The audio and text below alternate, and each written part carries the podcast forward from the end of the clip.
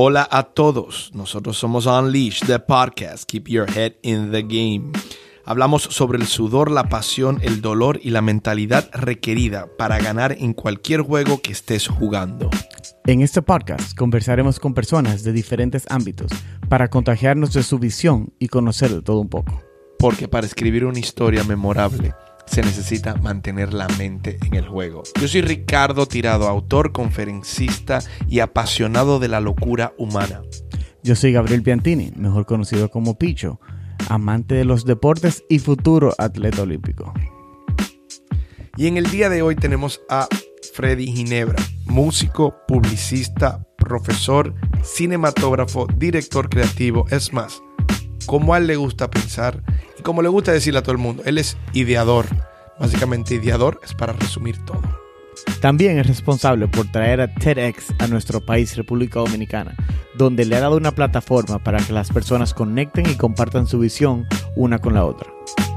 Una de las cosas interesantes del TEDx, que fue uno de los primeros países para donde TEDx se empezó a esparcir gracias a esa idea de Freddy. Y hablando con él antes del podcast, durante el podcast y después, nos dimos cuenta que con él el que se sienta a hablar va a durar horas hablando, queriendo investigar más sobre la vida. Este curioso de la vida. Esa sería la definición. Yo creo que él... Ideador y curioso de la Ideador y vida. curioso. Pero bueno, y sin más, lo dejamos con... Freddy Arturo Ginebra. No, Freddy, después de todo lo que hemos hablado, ahora que vamos a arrancar, Oye, sí. eso es lo mejor.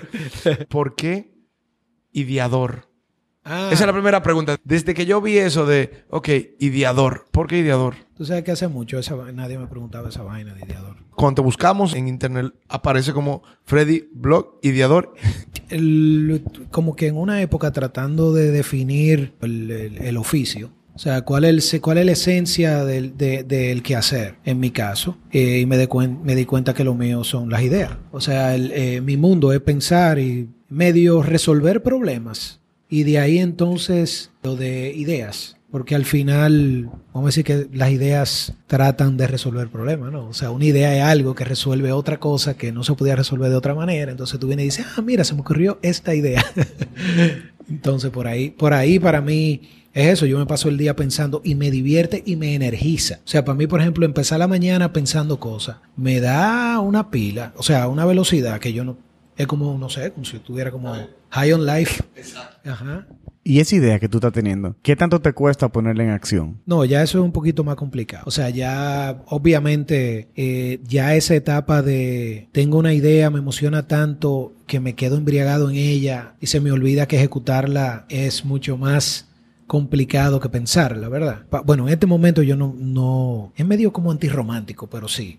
Como que ya yo pienso algo, inmediatamente veo como el plan de ejecución e inmediatamente digo, loco, cálmate. Sí, esos son cinco años de trabajo. Entonces, no, no es que mato la idea, la apunto, pero ya sé que eso es un proyecto en el cual no debo...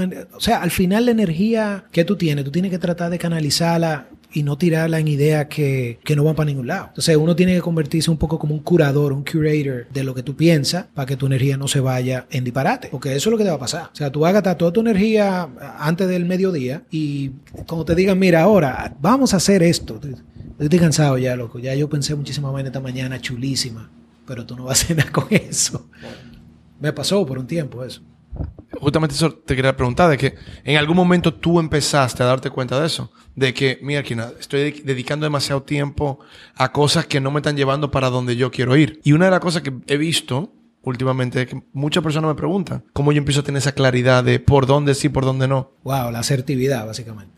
Lo que pasa es que sea asertivo, vamos a decir que todo se basa en tener un pensamiento crítico. O sea, que tú seas crítico, en este caso, de ti mismo. O sea, que tú puedas, o sea, no enamorarte de lo que tú estás diciendo, sino tratar de casi de, de que lo que tú piensas tú lo veas como algo que no te pertenece. O sea, no es tu- esa idea que tú tienes no es tuya, es algo que tú viste ahí. Entonces, y que tú la puedas criticar y decir de la manera negativa, no es que tú la vas a matar la idea, sino que tú puedas criticarla y decir, hey, está chévere, pudiera ser, déjame ver cómo eso puede ser, déjame apuntarla aquí, como que verla con una con, frialdad, aunque te emocione. Las emociones entran y te pueden dañar la percepción. Inmediatamente tú te emocionas con algo, ya entraron unos jugos ahí, ¿me entiendes? a jugar en tu cabeza y, a, como a decorarte la idea. y ya tú tengas amor. Hay que tratar de quitarle el amor, pero deja un chin como de la, de la intención ahí, porque no es que tú te vas...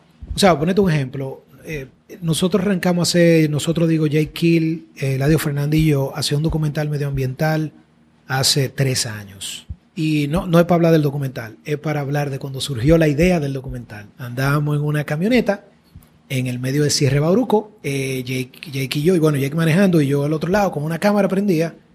Y lo que estábamos haciendo era cayéndole atrás a Eladio, que es fotógrafo de naturaleza, de conservación.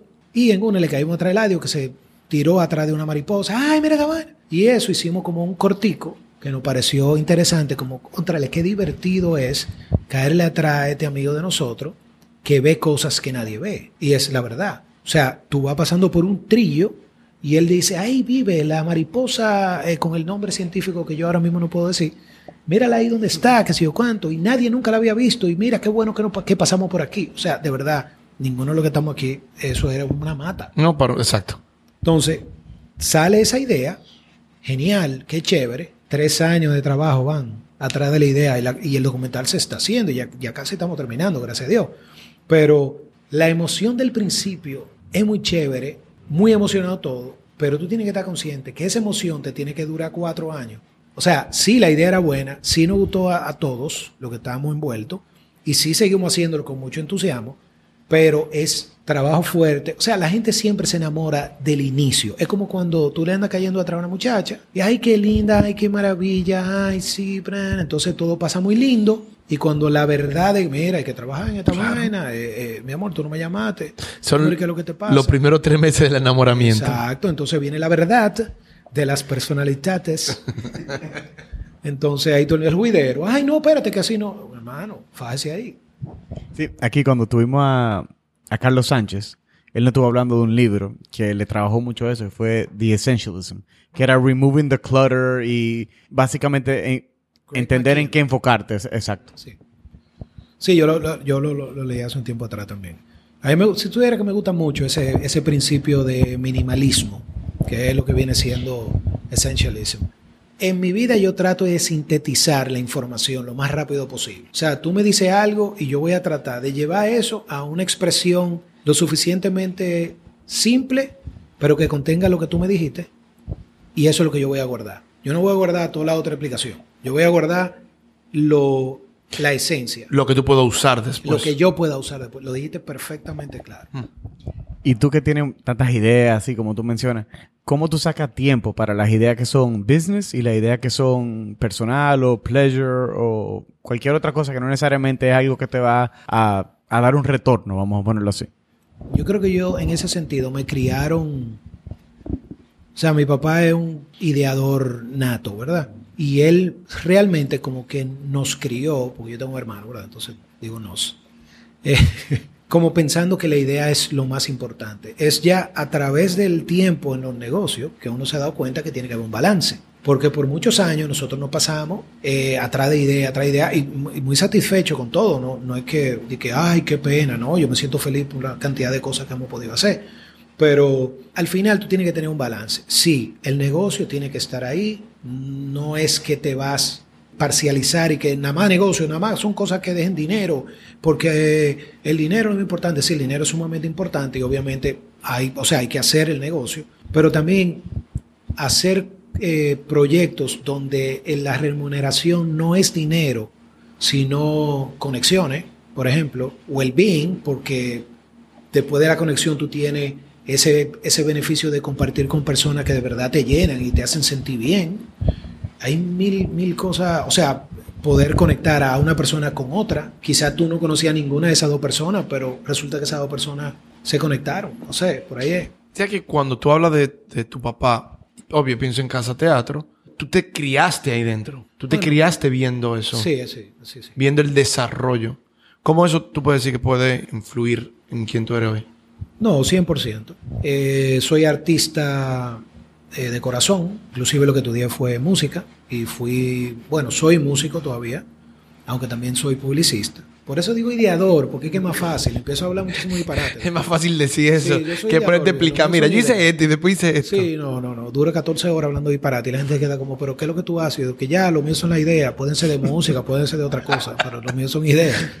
Entonces, sí, al final yo me crié viendo una persona, en este caso mi papá, aunque mi mamá también tiene una, un- muchísimo que ver también con mi forma de ser y con las cosas que hago, pero en el caso de mi papá sí fue una inyección diaria de arte y de... ¿tú me Expresiones. De ex- sí, era como arte, ideas y social y, y todo eso todo el tiempo yo lo veía en mi casa. Entonces, por ejemplo, nunca se me olvida como eh, él en el estudio oyendo música clásica, o viendo un ballet, o oyendo jazz, o, o viendo una obra de teatro. O sea, que son cosas que no sé, para mí eran normales. O ver su estudio lleno de libros, y a mí me encantaba atrancarme ahí a buscar de que obra de los griegos y eso, y a- era como un mundo. Yo iba creando mi propio mundo ahí, entonces eso me hice como adicto a, a la información. Y creciendo en ese ambiente, ¿hay mucha diferencia entre tú y tu hermano? Sí, ¿O son muy parecidos? No, mucha. Porque mi hermano, vamos a decir que es deportista. También tiene sensibilidad al arte. Mi hermano y yo tocábamos juntos en una banda cuando éramos muchachos. Pero su inclinación fue más hacia el deporte. No es que yo detesto el deporte, pero no, para mí sentarme a ver un juego de pelota, si estamos entre amigos, yo me siento a ver el juego de pelota, pero no va a ser lo que yo voy a escoger ver. Y mi papá es igual. Entonces el relajo cuando estamos en la casa a veces es que está mi hermano, entonces estamos mi papá y yo, y yo le digo a mi papá, dije, oye papá, el juego de anoche estuvo mortal. y mi papá dice, dije, ¿tú viste qué jugada? y mi hermano se queda mirando y dice, ¿ustedes vieron el juego de verdad? y no es verdad. Hay algo que yo, desde que te conocí, me ha sorprendido, inclusive hoy cuando empezamos la conversación. Y es que tú eres lo que tú dijiste. Cuando tú te vas por un tema, a ti te encanta. Y nosotros siempre hablamos de libro. Sí. Siempre acabamos hablando de libro y de libro y de más libro. Entonces, hablando de libro, hubo un libro que nosotros no, me, me gustó mucho, que fue el, el Sapiens, que fuiste tú como lo recomendaste. Eh, después leí Homo Deus y todo eso. Ahora, ¿cuál es el libro hoy? Porque vamos a saber eso. Y más de lo que tú has leído, ¿cuál es el libro hoy tú dices, mira, me está interesando esta área, me está interesando este mundo, esto es lo que yo quiero estudiar ahora mismo? En la antesala de, de hablar aquí, empezamos a hablar de Lifespan, ¿verdad? Del libro de David Sinclair, que habla de anti-aging o de aging y de cómo contrarrestar eh, envejecer. O sea, en Homo Deus, eh, que es de Yuval Noah Harari, él básicamente eh, plantea que la muerte es una cuestión técnica y que el hombre ya está dedicando muchas horas a combatir la muerte. Yo como que me, me inspiro hablando de esto. La muerte es un tema complicado, mucha gente le tiene terror y todo eso. Obviamente, si hay una cosa clara cuando nacemos, que nos vamos a morir. Entonces, esta gente lo que están tratando de llevar de 75 años, 80 años, que es más o menos la edad promedio que todo el mundo vive eh, hoy día, la están tratando de llevar 150 años. Es interesante que, que tú estés mencionando eso de nuevo, porque anteriormente cuando mencionaste lo de que una idea y de repente te enamora y tú te pones... Así estábamos nosotros en la antesala de eso. O sea, tú empezaste a hablar el lifespan y nos volvimos locos y nos enamoramos y dijimos, mierda. O sea, nos metimos de cabeza en esto ya. O sea, Pero sin ahora saberlo hay ya. que fácil hacerlo. Exacto. toda esa idea y esto que tú estás trabajando ahora, voy a volver un poco atrás. Porque hablamos de casa de teatro, pero también obvio que tenemos que hablar de algo que nosotros estamos locos por hablar contigo, y es de los TEDx. Sí. Porque de alguna manera, tú con los TEDx eh, fue una idea que se creó. Fue una idea que tú creaste, que tú lo viste fuera, pero tú dijiste, vamos a hacerlo en República Dominicana. ¿O Eh, cómo fue ese proceso? Tú sabes que eso es es una cosa muy ápera, porque yo siento que yo como que me encontré con TED en un momento, ¿verdad? Viendo los TED Talks y investigando en la oficina me di cuenta que ellos ofrecían, como en el 2008, por ahí, una membresía que era como una como TED Associate. Y ellos lo que hacían era que te daban un stream para tu ver el seminario entero, o sea, la conferencia entera, desde tu casa.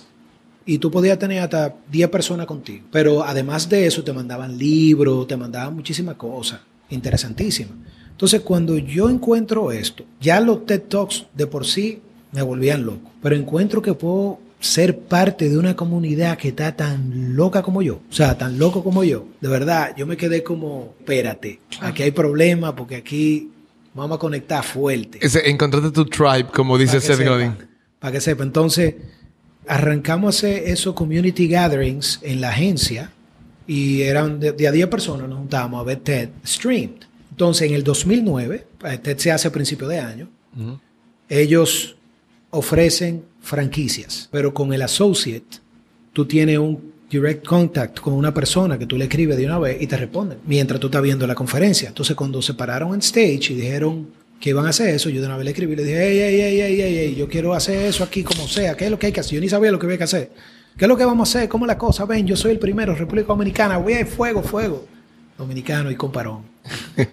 y me escribieron y me dijeron, sí, te vamos a decir, cuando la cosa esté ya un poquito más amarrada, te decimos. Pasaron unos meses, se lanzaron y nosotros fuimos del primer grupo de licencia que dieron en el mundo. O sea, nosotros somos de los que cumplen 10 años de año. O sea, y entonces nada, me metí en eso y TED realmente es una plataforma que hace las dos cosas que a mí más me gustan. Ideas que son compartidas con personas para que se conecten. ¿Ya? Yo no quiero Wow, más de ahí. Ya. Y va contigo de lo que dijiste, tiene mucho sentido. Cuando tú comentas de que tú estás haciendo algo grande, tú tienes una idea, tú estás buscando cómo resolver un problema que, que nosotros lo estamos viviendo todos los días. De más información, cuál información usar, cuál información descartar, que es lo que estamos hablando. ¿Cómo es el proceso antes de? Porque yo escuché de ti y creo que es muy interesante que la gente lo sepa. ¿Cómo el, es- el espacio antes del, del TED es antesala del mismo TED? Eh, pero tú dices en el evento o No, ante en, el evento. en la vida. No, ante el evento. O sea, tú tienes speakers que vi. Ahora vienen. Ah, ya, ya entendí. O sea, tú dices el pre, el pre TEDx. Exacto. Sí, este año eso va a ser un poquito más corto. Ok. Eh, usualmente los speakers, aunque el evento es un sábado, eh, nosotros, los speakers llegan un martes. Y el miércoles, o sea, llegan el martes durante el día, duermen y el miércoles nos vamos a un retiro, donde duramos un día entero y al otro día regresamos a la ciudad, en la noche tenemos una cena y el viernes se ensaya. Y ya el sábado es el evento. Este año lo hicimos un poco más corto, donde el jueves, o sea, los speakers llegan el miércoles, y el jueves nos pasamos el día en, como de retiro para que los speakers, para nosotros es muy importante que se cree una familia, una comunidad, que los speakers puedan conversar entre ellos y puedan unificar un poco sus temas. No que sean lo mismo, pero que tú sepas de lo que yo voy a hablar y así nos podamos conversar. Porque si no, es como la conferencia donde va fulano de tal, experto en tal cosa, sube y habla. El otro sube y habla. Eh, No es de eso que se trata esto. Aquí es compartir. Entonces, ¿cómo vamos a compartir si no compartimos nosotros antes? Mm. ¿Qué es lo que tú vas a compartir? El que se para ahí no se trata de, de él o de ella. Se trata de lo que quiere decir. La idea que quiero entregarte a ti, regalártela.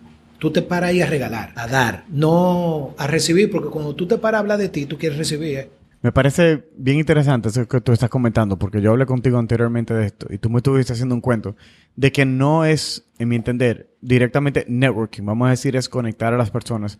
Porque te voy a dar para que hagas el cuento de que tú me hiciste en el último TED Talk, yo creo, como una persona del Carol Morgan que estuvo hablando con alguien del público. Ajá. O sea, termina O sea, el cuento para que la gente sí. entienda que me pareció sumamente interesante. O sea, en este, este año se hizo eh, TEDx Youth eh, Santo Domingo y fue el TEDx Youth más grande que hemos hecho hasta ahora y se hizo en el Carol Morgan, organizado por Claudia Cabal, eh, que la, la responsable de que haya sucedido como tal, aunque con su team de, de- de jóvenes, porque al final ella es la facilitadora, la moderadora, la guía, la mentora, que hizo posible que esto sucediera y que estos muchachos pudieran hacerlo. Fernando Cuello, Alex, o sea, hicieron un trabajo, Amelia, Gina, hicieron un trabajo eh, extraordinario. Primer evento que ellos hacen y estaba al nivel de lo que nosotros hacemos, a nivel de producción, a nivel de, gestión logística. Entonces, ¿cómo sucedió este evento? En el evento del año pasado, Claudia estaba conversando, fue al evento y estaba conversando con alguien en uno de los breaks. Ay, ¿qué hay? ¿Cómo estamos? Ay, qué bien, sí, todo bien. Ay, qué chévere, ¿qué te está pareciendo? Y hablaron un rato ahí de cualquier cosa. Cuando vuelven adentro, que arranca el evento, ella se encuentra que con quien ella estaba hablando afuera es uno de los speakers. Y se quedó como, oh, pero ¿y por qué no me dijo nada? Porque la idea del evento es que sea totalmente como horizontal. Speakers, audiencia, son lo mismo. O sea, tú vas ahí a compartir. El ambiente debe ser de compartir, de tener una experiencia diferente, de aprender, de ser vulnerable y contar cosas. Bueno, no tampoco ponerte en una a nivel de psicología, ¿verdad? Pero la idea es que la gente comparta. Entonces mira cómo Claudia se conecta con la idea, se conecta con el evento y decide apoyar haciendo un evento con el Carol Morgan, que fue todo un éxito. A mí sí me chocó cuando tú dijiste lo del compartir y lo del... Cada speaker que va a estar ahí va a compartir su idea. Su idea. No es que voy a vender algo. No, no, no, no, no. Que es lo que nosotros estamos viendo ahora. Y, y- y, obvio, me incluyo. Pero es justamente eso. Es que no estamos parando a vender una idea más que vender un contenido importante para cambiar algo. O sea, el punto es regalar. Tú te paras ahí arriba y tú vas a regalar algo que de verdad ha sido esencial en tu vida. Cuando digo esencial en tu vida, porque aquí donde viene la diferencia, cuando tú vas a un TEDx, en el caso de nosotros, ¿verdad? O a TED, el speaker se para ahí y va a tener dos niveles de información que te va a entregar. Una emocional, que posiblemente sea muy cargada, eh, tú lo vas a sentir porque el speaker debe de abrirse, debe de ser vulnerable. Si tú te paras ahí arriba y no eres vulnerable, pones una pared gigante y nadie conecta con. Entonces la emoción es necesaria para poder generar esa conexión. Luego de que tienes la conexión y ya la gente está como, wow, ¿y qué es lo que me va a decir esta persona? Entonces ahí viene la data, ahí viene lo, lo comprobado, lo concreto. Porque si solamente nos vamos en emoción, entonces va a ser, qué sé yo, una historia tochi, fili, linda, bonita, que tú sales contento, Y se te olvida. se te olvida. Es como que tú fuiste a un restaurante, te comiste algo buenísimo, ay, qué bueno. Tú necesitas data. Te digan, no, pero espérate. Es que eso mira por qué fue que pasó. O sea, esta persona me está diciendo que los, las personas discapacitadas, o sea, que el software, en el caso de uno de los speakers pasados, Rafael Gerardo, es el que tiene que aprenderse al humano, no el humano al software o al, hardware, en este caso. O sea, el hardware debe detectar cuáles son los movimientos que tú haces que pueden conectarte con lo que tú quieres hacer, no lo contrario. Usualmente tú para aprender a usar la computadora tienes que aprender a usar ese keyboard, si no tú no la puedes usar. Entonces lo que él plantea es que el keyboard se aprenda como tú eres, cómo es que tú te comunicas, para que una persona con cualquier tipo de discapacidad pueda hacerlo. O sea, ahora en el TEDx Youth tuvimos también a un músico productor que hizo, diseñó unos, unos aparatos para que cualquier persona pueda hacer música con estos aparatos, independientemente de su, de su problemática. Porque tiene unos pads que tan simples, o sea, no son simples, sino que son fáciles de, de tocar. Y te pone, y él hizo una demostración, tú puedes sentirte que tú estás tocando y que tú estás gozando y que tú estás disfrutando, como cualquier eh, persona utilizando aparatos mucho más complejos. Ya tienen 10 años haciéndolo. Sí, este es el año 10. De esos 10 años, ¿cuál tú, tú consideras que ha sido algo de lo que más te ha impactado que han compartido contigo? Tú sabes que es una pregunta muy complicada. Me imagino. ¿Por qué? Porque hay un sinnúmero de speakers que quizá a otra gente no, no lo ha impactado. Hay muchos speakers que han, que han impactado de la manera en que han hecho su, su delivery. Por ejemplo, Azul Terronés, tiene, ese es el, el, el, video con más views que nosotros tenemos ahora mismo, que se, que se llama What Makes a Good Teacher Great. Yo soy profesor también, entonces me hace sentido que, me, que eso me afecte. Sí, yo creo que más fácil ideador. Sí, sí, sí. Sí, entendiste, sí, ideador, soy ideador. Entonces, Azul lo que, lo que hizo fue una encuesta a muchísimos niños, creo que fueron como 26 mil encuestas, donde le preguntaban a los niños, what makes a good teacher great? Entonces cada niño respondía que lo que para él hace a un profesor bueno, un profesor increíble. Entonces él te va diciendo poco a poco qué es eso. Y cuando tú la ves la primera vez, esa charla, tú te quedas como, ok, es simple. No, no es simple, porque al final lo que te están diciendo es que el profesor tiene que tener una capacidad de conectar, de, de ponerse ahí, de involucrarse para poder enseñar. Casi lo mismo como te digo cuando tú hablas en TED. Si tú te pones duro y no abres y tira tu wall ahí, tú no conectas con los muchachos y los muchachos no van a querer hablarte de nada ni a entender lo que tú estás hablando. Todos tuvimos lamentablemente profesores así, que llegaban a decir lo que yo tenía que decir, se iban y tú te quedabas como, ¿qué? ¿Qué fue lo que pasó? Entonces a mí ese me gustó mucho y el otro fue el de Charlie Horn, que de ese estábamos hablando ahorita, porque Charlie y yo, con Charlie tengo una... Realmente Azul lo trajo Charlie. Fue quien, bueno, no lo trajo, sino fue quien me puso en contacto con, con Azul, fue Charlie. Charlie Horn eh, me dice un amigo, eh, Miguel Horacio Mercado, que trabajamos juntos en esa época, me dice Miguel, viejo, pero tírale a Charlie a ver si, si te responde. Pues yo no conocía a Charlie. Entonces yo me metí en su website, o sea, todavía peor. O sea, un website donde te dice hoja de contacto. Tú metes en contacto y después de que, por favor, anota aquí lo que tú quieres. O sea, dime la posibilidad de que Claro. la pana te responda.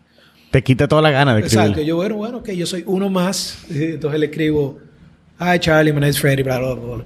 Eh, te quiero invitar a TEDx Santo Domingo. Aquí va a ser celebrado en noviembre y estamos muy felices. Eso. Y lo suelto en banda, eso me se me olvida. Estoy llevando a mi hijo al fútbol un sábado y suena mi teléfono. Ring. Y Yo, hey Freddy, this is Charlie. Uh, can we talk? Y yo, mentira, de verdad. O sea, de verdad. Entonces ahí empezamos a conversar. Yo, yo había visto la historia, había leído la historia de Charlie a través del blog de Tim Ferriss, de cuando ellos trabajaban juntos y de la situación que él tuvo con llegar a un nivel de, se dice su homenaje, creo que es verdad, donde tú estás totalmente saturado. Sí, él- él se quemó, o sea, he burned out. Sí, saturado. Entonces, es su historia de cómo renacer desde ahí, de cómo él vuelve a surgir como una persona nueva. Entonces, lo chévere de toda esta vaina es que esa primera vez que él viene, él invita a su novia a que lo, a que lo acompañe aquí, pero llegó para el evento, ella, él no- ella no llegó antes. Pero es muy chévere porque ahí, después del evento y de la experiencia que él tuvo con nosotros aquí, él decide casarse con él. Y él volvió al año siguiente y el final de su segunda charla era que ella estaba embarazada. Te estoy diciendo esto, por, por eso te digo que quizá otro vio el talk y no le afectó como a mí. ¿Por qué? Porque yo estoy behind the scenes y yo me estoy conociendo de estas historias que están sucediendo, de la gente que están viniendo a conectarse en esta cosa que está pasando, que es TEDx. Tú ves, TEDx Santo Domingo. Y yo te digo que yo estoy feliz de 10 años de conexiones, no mía, sino de, de todo el mundo que se ha conectado. O sea, yo veo speakers de años donde no tuvieron juntos, que son amigos, porque vinieron al mismo sitio, entonces tienen eso en común y se han hecho amigos. ¿Y qué se sintió ya tú teniendo TEDx y darle la plataforma a que tu papá hablara? ¿Qué se sintió eso para ti cuando tuviste, mierda, o sea, de verdad, es mi papá y está en algo que yo traje, o sea, algo mío? Eso me imagino que tuvo que haber sido bien fulfilling. Te confieso que tenía cinco años invitándolo. y diciéndole, papá, por favor, viejo, tú no me vas a apoyar nunca. Ya yo sé. Entonces nosotros tenemos relajo, así que yo cada vez que quiero decirle algo serio, en vez de decírselo en serio, le digo, padre, necesito conversar contigo. Entonces él se muere la risa y ya sabe que yo quiero hablar algo serio. No, me sentí muy bien. Fue muy emocionante esa, esa charla porque lo que él cuenta sobre su papá, sobre mi abuelo ahí, él se- eso tenía un mes y pico, básicamente, que él lo había terminado de resolver. Tiene 75 años, imagino que en esa época tenía, qué sé yo, 72. ¿Tú te imaginas pasarte sin, que, cuánto? Qué sé yo, 40 y pico de años maquinando ahí sobre la situación de tu papá, que si tú sabes dónde quedó el cuerpo, ese tipo de vaina, es una vaina muy complicada. Y yo, cuando yo vi que ese pana se paró ahí, o sea, mi papá, y dice de que, porque a mi papá, yo digo, no, mentira, ¿cómo tú vas a tirar ese fundazo ahí? Sí, de verdad, no, no, de verdad, yo me, los ojos se me aguaron porque pero me asusté también, pues yo digo, contrale, y, y si el hombre se me descontrola, tú ves, pero él tiene una capacidad muy especial de poder contar, de ser tan vulnerable, creo que es tan abierto que él ya eso lo, no le da miedo, él no le da miedo abrirse y contarlo ahí. Exponerse. que tú dijiste algo y entre una de las conversaciones, de la tanta que hemos- tuvimos antes, tú mencionaste algo del miedo. Y tú dijiste que había algo que tú no estabas haciendo y que no era por miedo que tú no lo estabas haciendo. Ajá. Porque el miedo es otra cosa. Tú sabes que el miedo a mí inclusive me interesa. A ver. No, que el miedo es un indicador. Tú sabes que Manuel Corripio en una de sus charlas dice que el miedo es un indicador de una decisión que no se está tomando. Está bueno. Sí, es buenísimo. ¿no? No, no, no. Ese, chequeate ese toca, ahí como, ahí hay como 140 fundazos. Pa, pa, pa, pa, muy claro, un mindset muy claro. De verdad que sí, impresionante. ¿Por qué el miedo es un indicador de que una decisión no se está tomando? Llego, tú estás frente a algo, te diste miedo, tú no, tú no estás queriendo tomar una decisión. Por eso el miedo, por eso la confusión, por eso. Tú llegaste frente a algo, te dio frío, ey, si te dio frío, es por ahí. es por ahí, tírate por ahí. Bueno, digo, no estamos hablando de, de disparate. Estamos hablando de exacto, no, para aclarar. Justamente quería preguntar, porque tú dijiste mindset, desde que dijiste la palabra mindset, me vino a la mente de bien y mal, por alguna razón. Me vino bien y mal. Llega un momento que nosotros decimos, estoy en la mentalidad correcta o no estoy en la mentalidad correcta para lograr algo. Y ese frito, a veces también el que te dice, aguanta. No, yo no te estoy diciendo que tú tomes una decisión alocada, Mm. pero hay momentos donde tú tienes que creer en lo que tú vas a hacer. Creer en lo que tú vas a hacer Mm. a veces es fundamental. Hay veces que tú nada más te tienes a ti para lo que tú vas a hacer, porque la mayoría de la gente no entiende lo que tú vas a hacer. La gente puede decir que, bueno, tú te acabas de volver loco. Yo entendí que tú estás loco. ¿Verdad? Lo que dicen por ahí, primero Sí. tú eres un loco, después... Después te- ajá. Exacto, no me recuerdo la tres, los tres Era pasos. como, primero tú eres un loco, y que al final acaban diciendo, yo siempre creí Sí, en después ti. te odian y entonces después te aman. Entonces tú te quedas como, ajá, ahora, pero tú tienes que creer en ti. Entonces, yo, eh, o sea, el miedo es un indicador eh, a veces de aventura para mí. Por ejemplo, a mí me gusta eh, viajar solo. A TED, cuando yo me fui la primera vez, no fue que yo me fui con nadie, o sea, yo llegué solo. Recuerdo que me decían, tú eres loco, tú vas a coger para allá solo, para una conferencia, tú solo. Y después me voy pasado a esa web solo también. Me voy 25 días solo, solo. El frío de montarte en el avión y saber que tú vas a llegar allá, que tú no conoces a nadie, que nadie te conoce a ti, que tú ni sabes cómo es el asunto. Eso es fascinante. Yo me apié en ese, en ese aeropuerto, por ejemplo, llegando a TED, me recuerdo cómo era mismo. ¿Sabes que le dicen lo, primera, lo que van la primera vez? Le dicen TED Virgin. Ah. Entonces yo me recuerdo llegar, llegué al hotel, entré desubicadísimo, pero yo decía, tú ves, Freddy, este desubique, disfrútalo, que está demasiado ápero. Tú estás desubicado, loco. O sea, yo me burlaba de mí mismo, te lo juro. Era de que tú estabas desubicado, viejo. Da tu vuelta. Y entonces empecé como a dar vuelta y poco a poco. Pero yo tengo una personalidad extrovertida, entonces no es que eso va a durar mucho. Yo estoy hasta, que, hasta que alguien Ah, que- se te cerca. ¡Víctima! Exacto. Entonces, empecé a dar mi vuelta. Empecé a dar mi vuelta. ¿Cómo terminó ese TED? Freddy conociendo a todo el No, mundo. no a todo el mundo, No, no, pero, no. por ejemplo, el clan latino. Ya. ¿Dónde la fiesta? ¿Dónde Freddy? Eso. dije, claro, viejo. Yo andaba con dos potes Brugal. Pero de dos potes éramos 25, o sea, no fue la Pero está bien, cosa, está bien, de a shot por lo menos. Sí. Pero no, lo que digo es que al final, bueno, ya terminé conectando. Entonces, a mí ese proceso de discovery, de, de exploración, me gusta. Pero de alguna manera te da miedo también. Porque Porque miedo. Mm. Ajá. Todo lo que te emociona te da miedo al principio. O sea, Claro. si no, Miedo. no hay emoción ahí. Sí, sí, es, es muy posible. Tú haces algo porque sí, es como que nada, no hubo, no hubo resistencia. Esa es la palabra ápera esa, resistencia. Kira, ese es su toque sobre resistencia. Él dice que el, gran enemigo de la humanidad es la resistencia a la- hacer las cosas, al cambio. Entonces es lo mismo, tú resistes, el miedo se convierte en una, tú contra ti mismo, una resistencia grandísima para no hacer lo que tú sientes, que tú lo que el momento te está diciendo, viejo, fluye, deja que la vaina suceda, no te, no te interponga. Obviamente estamos hablando de cosas, ¿verdad? Totalmente controladas, o sea, no estamos hablando que tú te vas a volver loco y va a... Fluye, estrállate ahí, por favor. No, no es eso. Pero en el mismo tiempo, el momento que tú lo haces, tú tienes un adrenaline rush que vale la pena. O sea, como cuando tú te tiras para caída. Ese momento cuando tú, tú como que, antes de tirarte, tú estás, mira, mira, mira, y cuando te tiras, tú, wow, cuando tú estás en el aire, mira, eso vale la pena. O sea, esta vaina necesita Y cuando tú llegas al piso ya tú estás feliz. Claro. Pero vamos a decir que sin irnos a extremos, porque no estamos hablando del miedo a situaciones extremas. Estamos hablando del miedo inclusive en situaciones pequeñas. Hay veces que hay una situación muy simple donde te da un miedo, te da miedo y tú no quieres, tú no te atreves a decir, eso es lo que vamos a hacer. No quieres. Y hasta te encariñas con el prefiero tener esta situación. Sí, as- así. Te encariñas. 100%. Llega un momento que tú te quedas como, dame quedarme aquí un ratico más, un ratico más. Y así a veces no, duramos un rato. En negocio, eso pasa muchísimo. No es que una persona tome todos los riesgos del mundo y, no, y sea fearless, porque no, no es de eso que estamos hablando. Es del miedo que te paraliza a tomar la decisión correcta para actuar. De que tú agarres el proyecto y tú te hagas cargo de llevarlo hasta el final, porque más nadie lo va a hacer. Ese es el miedo que yo hablo. La, la mayoría de la gente no asume su rol por miedo o por cualquier otro nombre que tú quieras decirle, pero para mí es miedo a no hacer las cosas bien. Y usualmente la gente lo que tiene mucho miedo es de brillar. Según lo que yo he leído, la gente tiene más miedo de brillar que de joderse. terror a que, wow, terror a eso. Mucha gente puede decir, no, eso no es verdad. Ah, eso no es verdad. Fájese ahí. Haga toda la cosa bien. Dale duro, de verdad. Dale con todo.